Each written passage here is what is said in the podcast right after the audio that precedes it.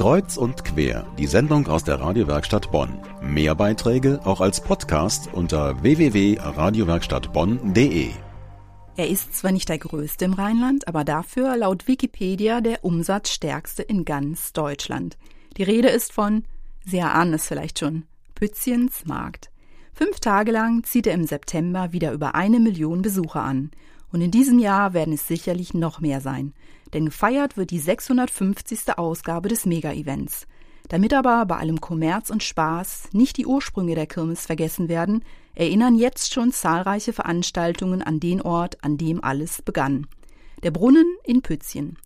So haben sich zum Beispiel in dieser Woche rund 80 Frauen nach Pützchen aufgemacht, um dort einen Tag der Begegnung rund um das Brünnchen zu verbringen. Johanna Risse über einen Nachmittag voller Erinnerungen.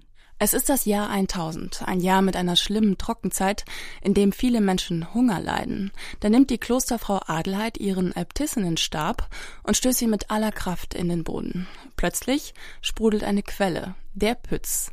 Für viele Menschen ein Wunder. Es entwickelt sich eine Wallfahrt mit Plutemarkt und daraus der heutige Pützchensmarkt.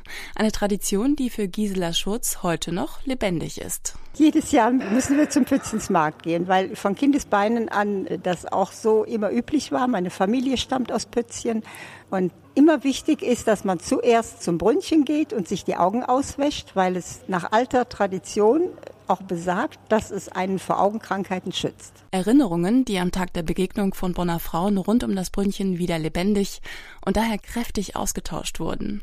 Und zwar auf Einladung der katholischen Frauengemeinschaft, kurz KfD, im Stadtdekanat Bonn, der KfD St. Adelheid und dem katholischen Bildungswerk Bonn. Eine der Organisatorinnen ist Nawal Obst vom KfD Stadtdekanat. Ohne Adelheid kein Pützchen. Adelheid ist unser Stadtpatronin und wir als Frauenverband wollen wir unsere äh, Heilige ehren und gedenken mit so einem Tag. Daher haben wir gedacht, wir wollen auch als KfD Stadtdekanat Bonn eine Veranstaltung der Begegnung und der Erinnerung machen. Der Tag der Begegnung begann daher mit einer Wortgottesfeier mit Pfarrer Michael Dörr. Anschließend zogen alle zusammen zum Brünnchen zur Tauferneuerung. Für Christa Düren ein ganz besonderes Erlebnis. Was ich besonders schön fand, auch innerhalb dieser Tauferinnerung, war, dass so viel Wert auf die Symbolik der verschiedenen Taufelemente gelegt wurde. Auf die Kerze, auf das Wasser, auf das Kleid, eben halt auf diese ganz vielen Dinge, die eben halt mit der Taufe verbunden sind. Und das auch nochmal deutlich zu machen und auch nochmal bewusst zu machen, das fand ich also besonders schön. Und natürlich dann, wie gesagt, in diesem Rahmen der vielen Frauen das so heute zu erleben, das war für mich also ganz besonders schön. Nach der Tauferneuerung ging es ins Pfarrheim zu einer Premiere. Ein Theaterstück über die Anfänge von Pützchens Markt. Markt Johanna vom Stift zu Vielich trifft Meister Rumborak, Magier, Wahrsager und Sterndeuter auf dem Jahrmarkt zu Pützchen.